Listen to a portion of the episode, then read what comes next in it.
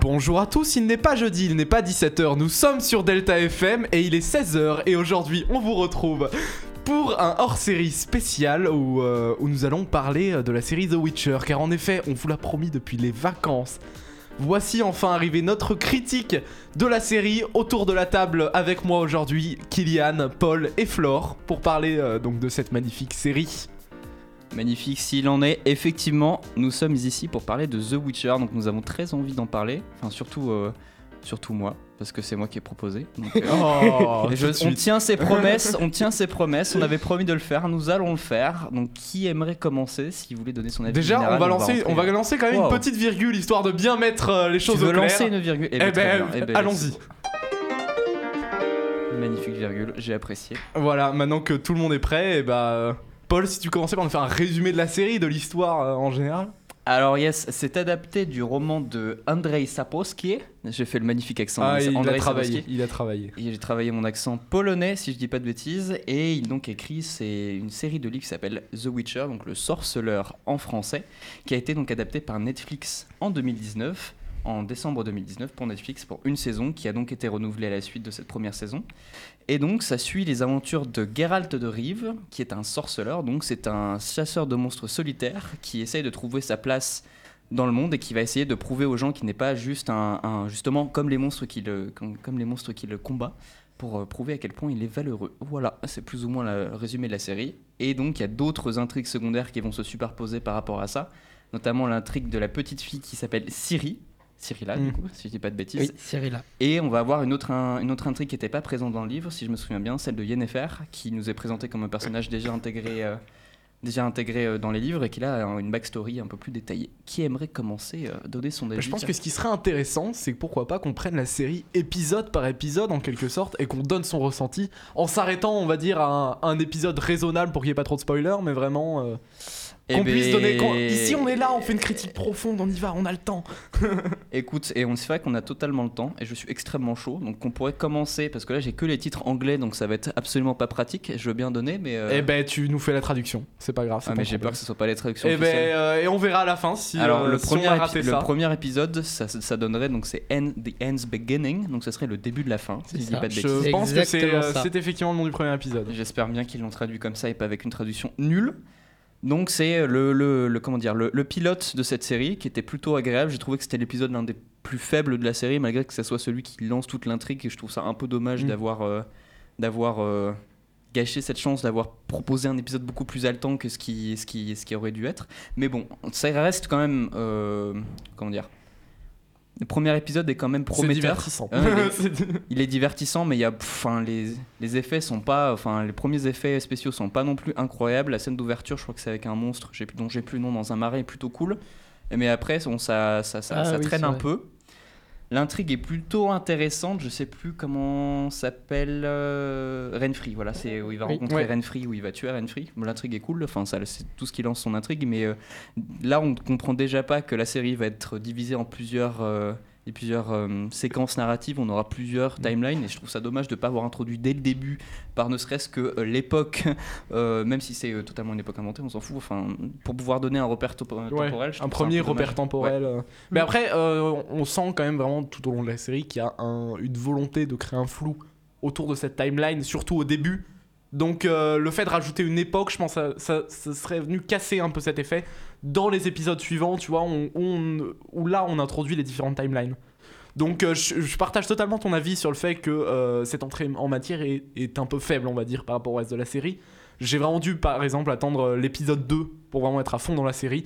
Mais euh, on est quand même sur un épisode euh, assez, assez agréable à regarder malgré... euh, Surtout la- le, le- le combat à la fin, Contre- qui va lui donner son surnom de boucher de Blaviken. ouais, vraiment Qui pas mal. est, qui est- Très qui est- bien qui est vraiment bien, euh, pas mal et très euh, oui chorégraphié. Mhm. Euh, D'ailleurs, euh, bah, Netflix avait posté une vidéo où il décrypte euh, ce combat justement.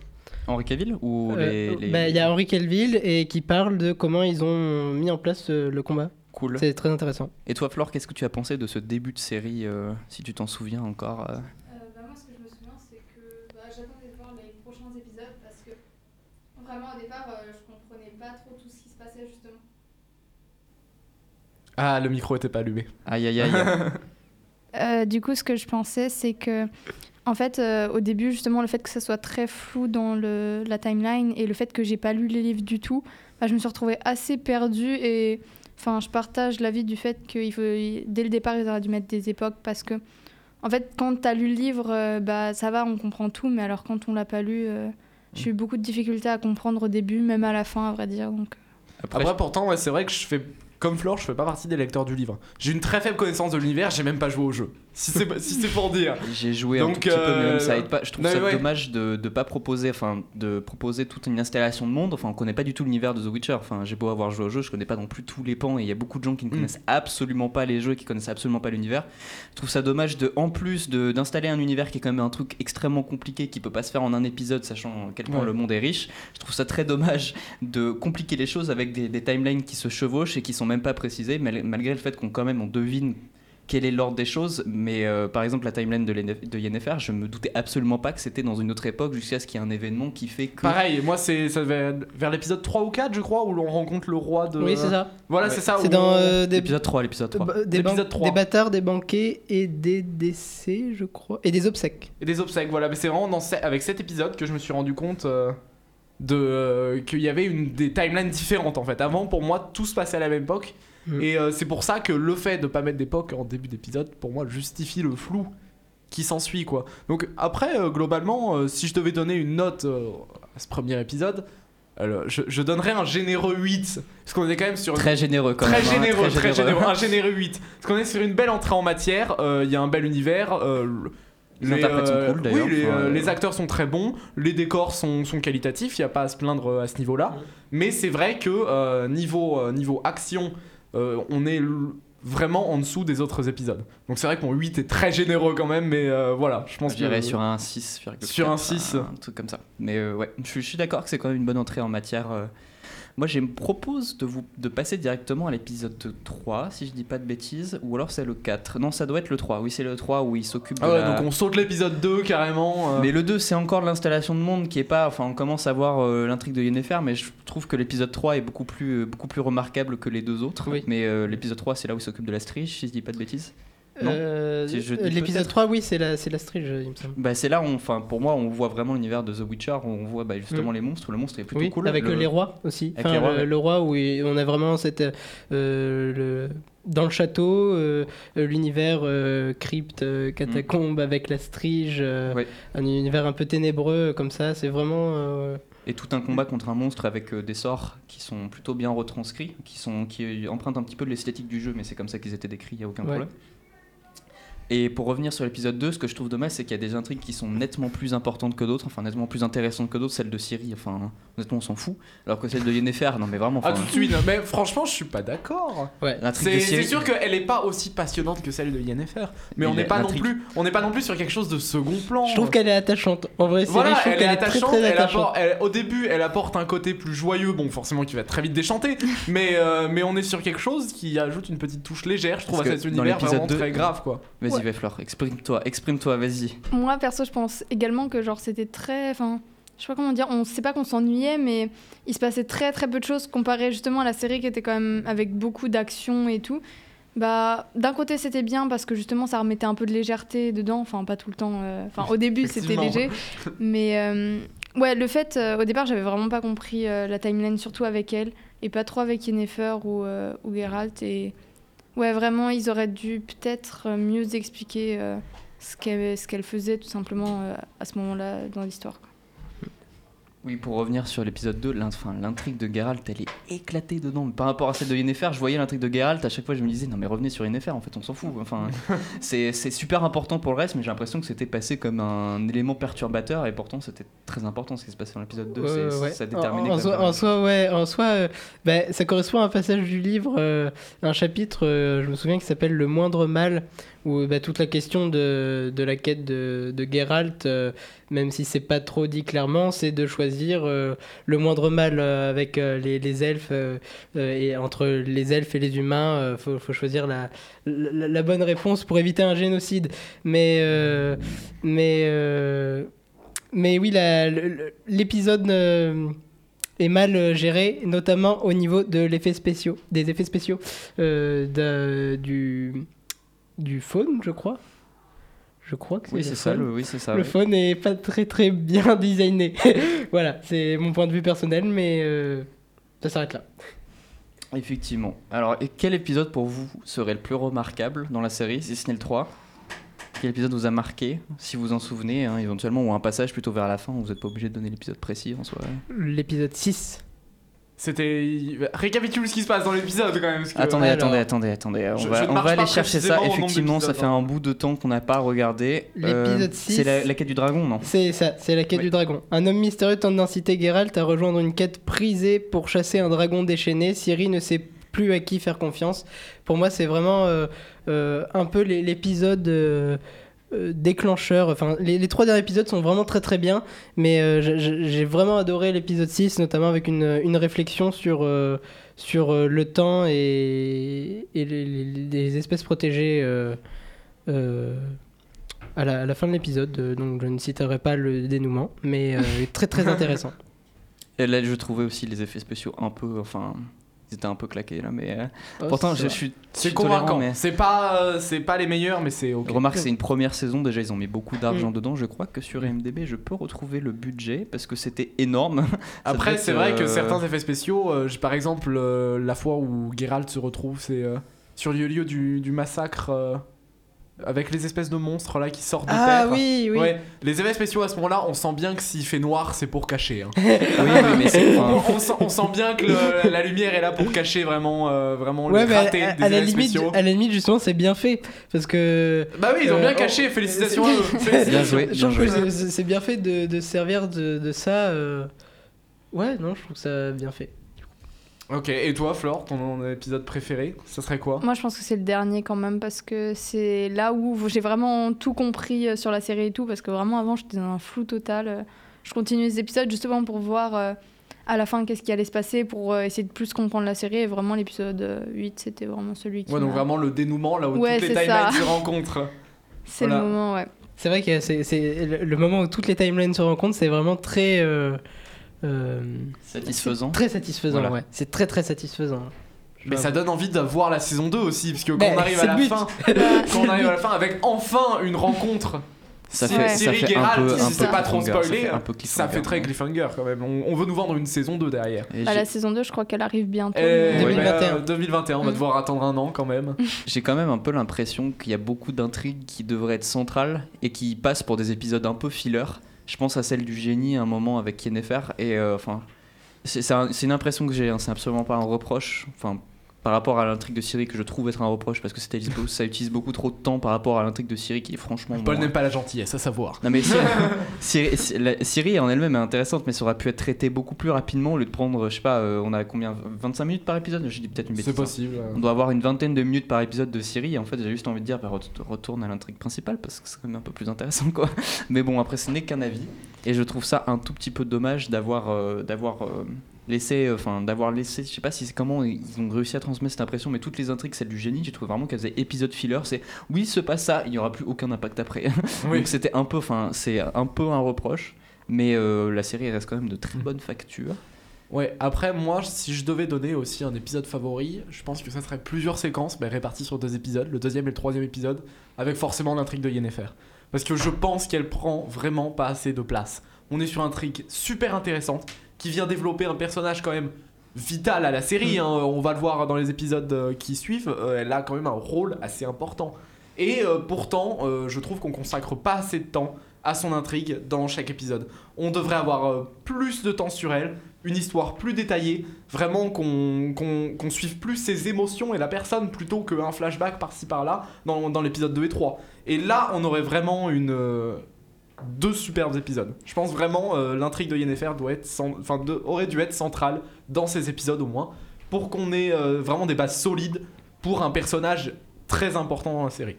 Euh, euh, ouais, pour, euh, pour euh, rattraper là-dessus, ouais, euh, je trouve ça très très intéressant euh, euh, les, euh, le, traitement euh, accordé aux, personnages féminins, euh, où les personnages féminins sont très importantes. Ça, fait vraiment plaisir par rapport à d'autres séries où, ces personnages-là sont mis en second plan. je trouve vraiment que par rapport à, Geralt, Geralt, il est pas autant mis en avant que ça euh, par rapport euh, aux filles et je trouve que c'est bien. Et- et- et- les- la réalisatrice essaie de faire une, une, euh, Une équité. une, ouais. une équité entre les, les trois personnages et je trouve ça vraiment, vraiment bien. Ça, je trouve ça vraiment C'est bien. qui c'est qui a réalisé ça Euh, Witcher Je n'ai absolument plus son nom, mais en tout cas, il y a- il y a genre Ouais. 16 C'est une, scénaristes. une réalisatrice, c'est une réalisatrice ou un réalisateur? Ouais, une c'est une réalisatrice qui s'est emparée Une, du une projet. showrunneuse, tu veux Une dire showrunneuse, showrunneuse, ouais. du coup. exact. Exactement. Est-ce que je peux avoir les noms Euh, Euh, Paul- Paul. Alix Sakharov. Alex Sakharov. Elle Voilà, est, elle déjà connue précédemment ou euh, Absolument pas, je crois. Absolument pas. Donc c'est vraiment une nouvelle du coup dans le, enfin dans le milieu des grosses séries pour. euh, pour Ben, elle était débauchée parce que je coup. pense qu'elle connaissait bien les œuvres. Ah, je n'ai manifestement plus de réseau, donc je ne vais pas C'est pratique. C'est vrai que c'est drôlement pratique, absolument pas. Euh, ok, bah euh, très intéressant. Sinon, pour en revenir aux personnages féminins, je trouve qu'en plus, euh, c'est des personnages, genre surtout Yennefer, qui, a- qui ont des caractères assez forts. Et je trouve ça vraiment bien parce que souvent, le problème des caractères de filles, on va dire, c'est que souvent des trucs assez niais ou Mm. juste pour ajouter une histoire d'amour un peu euh, dans, dans le manuscrit. Mais là, vraiment, c'est un personnage qui a une vraie histoire, qui a quelque chose derrière. Et enfin, c'est un personnage qui est vraiment intéressant et c'est pas souvent le cas dans les séries. Oui, tout à fait. Et puis même euh, pour revenir sur la place de Geralt euh, que donnait Paul dans l'histoire, on n'est vraiment pas sur un machisme dégoulinant, quoi. on Oui, est sur ça. un personnage qui laisse sa place euh, au caractère féminin quand il y a besoin. Et euh, personnellement, j'ai trouvé le personnage de Yennefer dans certains épisodes, comme je le dis, beaucoup plus intéressant, avec vraiment une backstory plus chargée que Geralt. Je crois qu'Yann a quelque chose à rajouter. Euh, oui, une petite erreur de ma part. La, show, euh, la showrunneuse, euh, c'est Lauren Schmidt-Isrich. Oh. Ah là là, Euh, les erreurs, Kylian, c'est pas elle- grosse erreur, hein, grosse erreur, hein, parce Elle a fait tous les épisodes du coup. Euh, Ou c'est euh, un, un épisode, une réalisatrice euh, ou un réalisateur. Non mais je crois que je, je pense qu'elle est juste showrunneuse. Hein. Il me semblait Ouais, avoir entendu qu'elle était juste showrunneuse et qu'elle s'occupait absolument pas de. Oui, c'était Alix Sakharov est un homme en fait. C'est hein, ça, donc, c'est- ok, c'est ça, bah, la, super. la grosse erreur de ma part. On devient vraiment bon. hein. Oui, effectivement, elle s'appelle, elle Dans s'appelle 3 ou Lauren 4, Schmidt. dans 3 ou 4 points virgule, on fera plus d'erreurs. hein. Et c'est bien la showrunneuse, elle s'appelle Lauren Schmidt et ça a l'air d'être sa première série d'après ce que je vois sur IMDb ou pas. Euh, oui, elle a fait des trucs. Elle, a- elle était productrice sur Daredevil aussi. En Daredevil, c'est une très bonne série, ouais. Ouais. J'ai pas vu, donc je peux pas dire pour celle-là. Et donc oui, elle a fait en fait pas mal de trucs. Elle a fait aussi apparemment quelques, elle a écrit quelques épisodes pour Umbrella Academy. Ah. et euh, Très bonne série écrit- aussi. Peut-être t'as regardé tout Netflix Oui, en fait, c'est ça. hein, c'est bon. The Defenders aussi. Ouais. Ouais, donc vraiment une Ouais. bonne réalisatrice qui a fait ses preuves sur. Euh, The Defender, ça se défend. Oui, non mais qui, qui a fait ses preuves. je ne dirais Qui a rien, mais. fait ses preuves sur d'autres séries Netflix en tout cas, on est vraiment pas sur une Ouais, débutante. dans remarque qu'ils auraient dans pas confié euh, la plus chère des séries Netflix à n'importe qui. mais- Tout à fait. Après, c'est aussi le moyen de faire émerger des talents dans le métier si on a confiance. euh. Parce que ce qu'il faut savoir avec Netflix, c'est que bon, ils ont un peu tendance à donner les clés de la, euh, les clés de la maison à n'importe quel arrivant.